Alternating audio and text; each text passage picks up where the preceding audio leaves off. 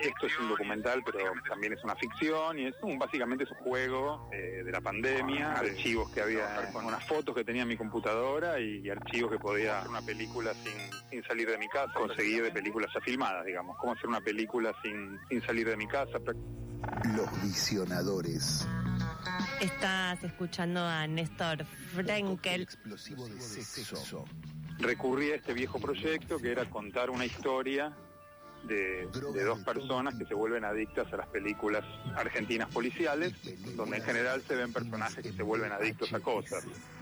¡Qué hijo de Un poco esos son los visionadores, enviciados de, del visionado. La revancha. Polifuncional del cine. ¿Quién puso esa Una biografía de polifuncional. Es buenísimo.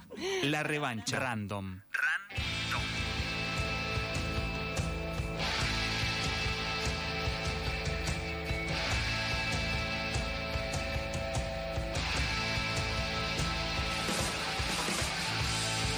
12 minutos han pasado de las 6 de la tarde, estás escuchando la revancha random, si no nos conoces, nos estás conociendo ahora, podés entrar a nuestras redes sociales arroba revancha random y va a comenzar en este preciso instante eh, algo que tiene que ver con la pastillita que escuchamos recién, la voz de Néstor Frenkel, el director de cine que hemos entrevistado hace un año, poco más de un año, aquí en la revancha random. Y le damos la bienvenida a este ciclo a Nico González, el encargado de reponer la vida de la ciudad de Buenos Aires aquí al aire de FM La Tribu. ¿Cómo estás, Nico? Bueno, muchas gracias. Muy bien. ¿Cómo están? Bien. Eh, yo en este reducto con aire acondicionado estoy mejor que en cualquier otro momento de mi día, así que no me puedo quejar. Eh, ¿Qué nos has traído para hoy y por qué de alguna manera está relacionado con esta pastilla de Frankel que escuchamos recién? Bueno, les traje hoy a un artista de la ciudad de Buenos Aires. ¿Conocen ustedes el huevo blanco gigante que está frente a la Plaza San Martín? ¿Lo han visto? Lo conozco. Lo conozco y lo miro y lo miro y. Y digo, ¿qué es? ¿Qué es eso? ¿Qué, es eso? ¿Qué es eso? Paso muy poquito por ahí, así que. Bueno, eso se trata de un homenaje a una obra de este artista que les traigo que se llama Federico Manuel Peralta Ramos, miren qué apellidos. Em, es un artista que, digamos, su obra transcurrió entre los 60s, 70s y 80s. En los 90s estuvo en la tele con Tato Bores. Es un artista muy interesante porque, digamos, está atravesado por toda su historia. Ese apellido eh, marca que fue el tataranieto del fundador de Mar del Plata, por ejemplo. Ah, como el bosque, me sonaba del bosque. Es de esa estirpe. Patricio, Patricio Peralta Ramos, su papá tenía un estudio de arquitectura muy famoso que, entre otras cosas, hizo, por ejemplo, el Sheraton de Buenos Aires. Entonces, Federico Manuel era, es muy importante la historia en su obra artística, digamos. Era el mayor de seis hermanos y era el que estaba obligado a seguir con el legado. Era una familia patricia, los Peralta Ramos. Pero bueno, Federico Manuel en un momento largó la carrera de arquitectura y se dedicó al arte. Lo que pasa que era eh, era, eh, voy a estudiar eh, pintura y entonces mi papá y mi mamá me bancan porque voy a pintar un cuadro, qué sé yo. No, el tipo era un performer, un artista plástico, un poeta, monologuista, era como una bola de nieve que iba por la ciudad eh, juntando anécdotas, historias, era disparatado, era genial, era ocurrente. No había un germen artístico en la familia, él, se salió un poco de... Se salió absolutamente provocando, bueno, la desilusión, la frustración de la familia, no lo concebían. Entonces, eh, Federico le preguntaban de qué trabajás y él decía de hijo. Buena respuesta. Era un tipo que hacía todo el tiempo arte porque él formó parte de esos artistas que hacen body art, que era artista con su cuerpo también. Al principio él fue pintor, pero siempre eh, disruptivo. Por ejemplo, pintaba cuadros con tantas capas de pintura que cuando los colgaban la pintura se chorreaba a propósito. O llevaba cuadros tan grandes que no entraban por la puerta de las galerías y él sin ningún problema los serruchaba antes de meterlos en las galerías y quedaban expuestos de esa manera partidos a la mitad. Totalmente disruptivo. Es una persona que además tuvo reconocimiento porque ganó eh, un premio en el Ditela, justamente con la obra del huevo, que se llamó Nosotros afuera. Él armó un huevo gigante de yeso adentro de una de las salas del Ditela y le llamó Nosotros afuera. para eso no podía sacarlo, la rompió a martillazos, cosa que le encantó hacer. Después, por ejemplo, eh, obtuvo la beca Guggenheim. Esta, mm, esta columna sobre ciudad de Federico Manuel va a estar dividida en dos capítulos. La semana que viene voy a contar de la beca Guggenheim, que es espectacular también. Eh, y lo que por ahí sí también vieron, como el huevo gigante, son eh, frases de Federico Manuel escritas en una letra cursiva un tanto aniñada, tiene una caligrafía cursiva muy preciosa, que hace las veces de dibujitos también. Entonces uno ve la frase, estéticamente es agradable y la reflexión suele ser muy profunda, muy ocurrente, muy inteligente. Por ejemplo, él es el autor de la frase será lo que te tocó ser y dejate de joder, por supuesto en un sentido autorreferencial. Eh, misterio de economía, eso circula hasta como, hasta como sticker. Sí, sí, ese, ha, circulado mucho hace poco tiempo en ocasión de algunos de los eventos eh, políticos de los últimos meses. Estuvo, me parece, teniendo una circulación, una, recirculación. Sí, sí, la coyuntura avalaba ese, sticker. Después, eh, solamente consiguen un oasis aquellos que se bancan en el desierto. Hermoso. Y la última que les traje es, para no ser un recuerdo, hay que ser un re loco, que es una frase que usó Andrés Calamaro en una canción, incluso lo menciona a Federico Manuel. Eh, ¿En qué canción? Porque antes la vi, pero no, no llegué a googlear. ¿Sabes qué? Te debo el nombre, pero es una de, las últimas, ¿eh? Espera, vamos a... Recuerdo re loco. Eh, tiene una, es una sigla rara. EPNSUR. Sí, es esa. De hecho se llama así. O sea, es, las, es la sigla de la frase. Para no ser un recuerdo hay que ser para no ser un. Sí, recuerda que es un reloco. Es la sigla. ¿Sabes qué pasa? Creo que es del salmón, que viste que el salmón tiene un disco como lógico y después tiene cinco que nadie sabe que contienen esos cinco. como del todo no lo sabemos. Es de ahí. Bueno, el, justamente ahora hay un documental en el Centro Cultural Recoleta que se llama El Coso y que se puede ir a ver el sábado 18 y 25 de marzo. El que viene no, los otros dos. Eh, a, partir de las 20, por 300 pesos, ven el documental de, Néstor Frenkel, que dura una hora, una hora 20, y que es espectacular, y que están justamente em, las anécdotas contadas por los que fueron sus amigos, sus compinches, sus compañeros de aventura. Em, cuando, cuando empecé a contarles sobre Federico Manuel, lo que no les dije es que él fue también un adelantado. Digamos, la familia no lo concebía porque no seguía con el legado empresarial. Pero si cuando vos eh, escuchás el documental, ves el documental que entrevistan a la familia ahora, sí hay un reconocimiento porque ven que, no sé, 25 años después, 30 años después, cosas locas que ellos consideraban locas que pensaba Federico Manuel, se hicieron después. Entonces, como que bueno, eso lo avala, lo reivindica, porque bueno, cuando, cuando hay artistas que son, que son adelantados, tienen ese problema. Eh, no son reconocidos en su época, digamos. claro. Eso, iba a preguntar, si tuvo reconocimiento en su, época, en su época, al menos del ámbito artístico más cerrado, o si eso fue algo que se fue construyendo con el tiempo.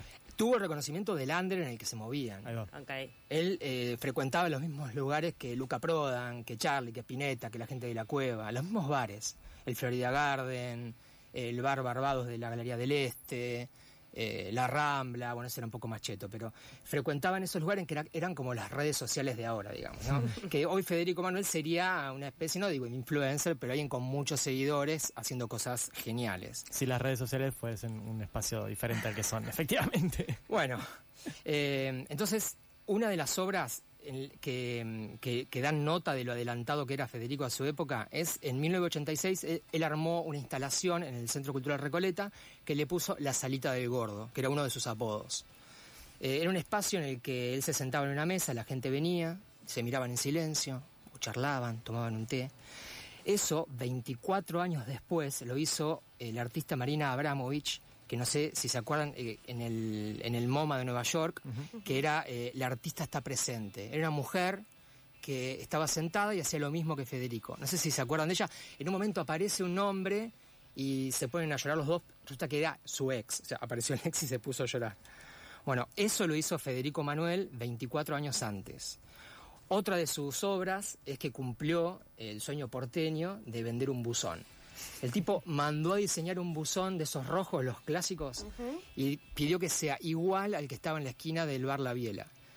Lo, se lo armaron, lo, fabricaron y él le puso un cartelito que decía se vende. Bueno, se vendió. O sea que Federico Manuel vendió un buzón. Literalmente. Literal. Y con el huevo del que hablábamos al principio, él ganó el premio Ditela con nosotros afuera, que hoy tiene el homenaje enfrente de la Plaza San Martín. Eh, Marta Minujín fue muy amiga de Federico Manuel, se querían mucho. Y Federico solía, eh, él tenía un, un arte evanescente, digamos. Muchas de las cosas que él hizo ya no están, porque como les dije, era, hacía arte con su cuerpo, con sus monólogos, con su voz, con su. hasta cantaba.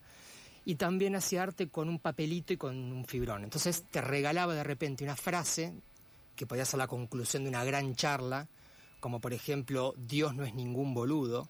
Eso se lo regaló un amigo a Pedro Roth, después de haber tenido una charla filosófica o teológica sacó esa conclusión. Otra era, a Dios hay que dejarlo tranquilo.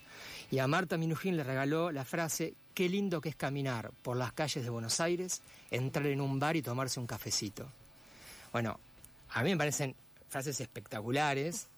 Eh, después con Marta se distanciaron. Federico dijo que Marta le robaba las ideas y decidió divorciarse y nunca más le habló. Eh, cuando decíamos que para su familia era raro, eh, es porque realmente hacía cosas, Federico, que, escapaban a la, norma de ese momento. No solamente porque no siguió con el legado eh, de la arquitectura y de los proyectos económicos de la familia, sino porque, por ejemplo, iba con un amigo caminando por la calle, le decía, ahora vengo, se metía en un restaurante donde la gente estaba cenando, se plantaba en el medio del salón y se ponía a cantar a mi manera.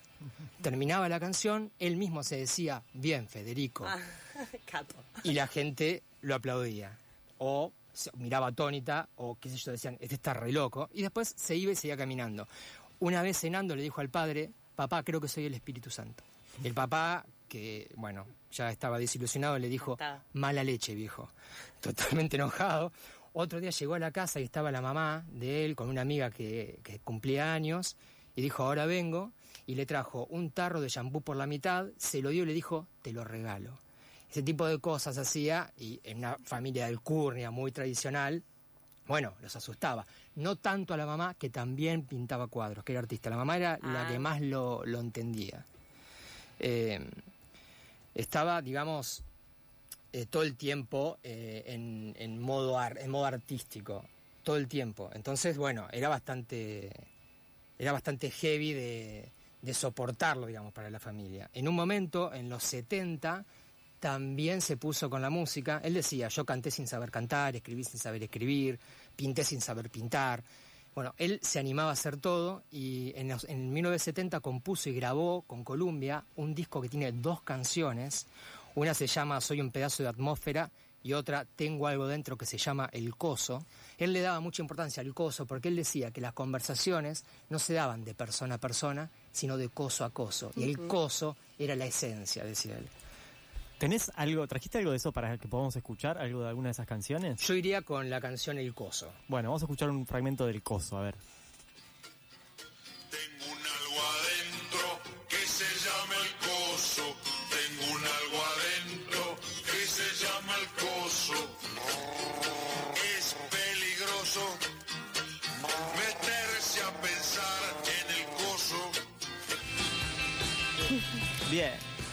Entonces, eso fue un poquito de lo que grabó, que no fue lo único que grabó. Eh, ¿Esto era, cómo se llamaba lo que escuchamos recién? Se llama Tengo algo adentro que se llama El Coso. Eh, la otra canción que grabó es Soy un pedazo de atmósfera, que si quieren también la podemos escuchar. La podemos picar un poquito, a ver. Eh, ¿Cómo se llama? Yo solo soy un pedazo de atmósfera. Sí. A ver. Son seres humanos. Ella es una mariposa él camión, pero yo soy un pedazo tamaño de atmósfera. Federico Manuel Peralta Ramos, escuchamos. Bueno, y ya para ir eh, cerrando la columna, hubo un momento mm, crítico en su vida que, para hacerlo corto, él fue a la sociedad rural, se remataba ganado, él sin tener un peso, porque él andaba sin plata, porque como no trabajaba y el papá no le daba, hijo de millonario, sin guita, levantó la mano cuando, cuando vendían a un toro campeón y lo compró. Entonces, la familia, bueno, después tuvo que hacer toda una movida de influencias para cancelar la compra, porque él quería exponer al toro. Esa era su idea. Años más tarde, 30 años más tarde, un europeo, un artista europeo, expuso a un toro y ganó un premio. O sea, ahí tenés otra otro dato que la familia eh, supo con el tiempo como para revalorizar al hermano o a, su hijo. Esto que pasó con el toro le valió una internación, el papá lo internó en una clínica privada, eh, fue heavy, eh, Marta Minujín cuenta que Federico le contó que recibió electroshock y a partir de ahí él, a él lo medican con aloperidol, que es un antipsicótico. bueno, por suerte para él lo trató un psicólogo muy a la medida de Federico Manuel, que se llama Jaime Rojas Bermúdez, que fue el que trajo el psicodrama a América Latina y Argentina, y eh, le hizo un diagnóstico ad hoc para Federico Manuel. Le dijo, vos no estás loco, vos sos un psico diferente. ¿Para qué? Mira, eh, el, antecedente de los neurodiversos de hoy en día. Y bueno, a Federico Manuel le fascinó y él repetía que los burgueses tienen un plafón bajo, es decir, un techo bajo, porque confunden talento con locura. No se les ocurre pensar que soy un psico diferente. Y a partir de ahí empezó a moverse como con un escudo, un diagnóstico en el que él no estaba loco, sino que era un psico diferente.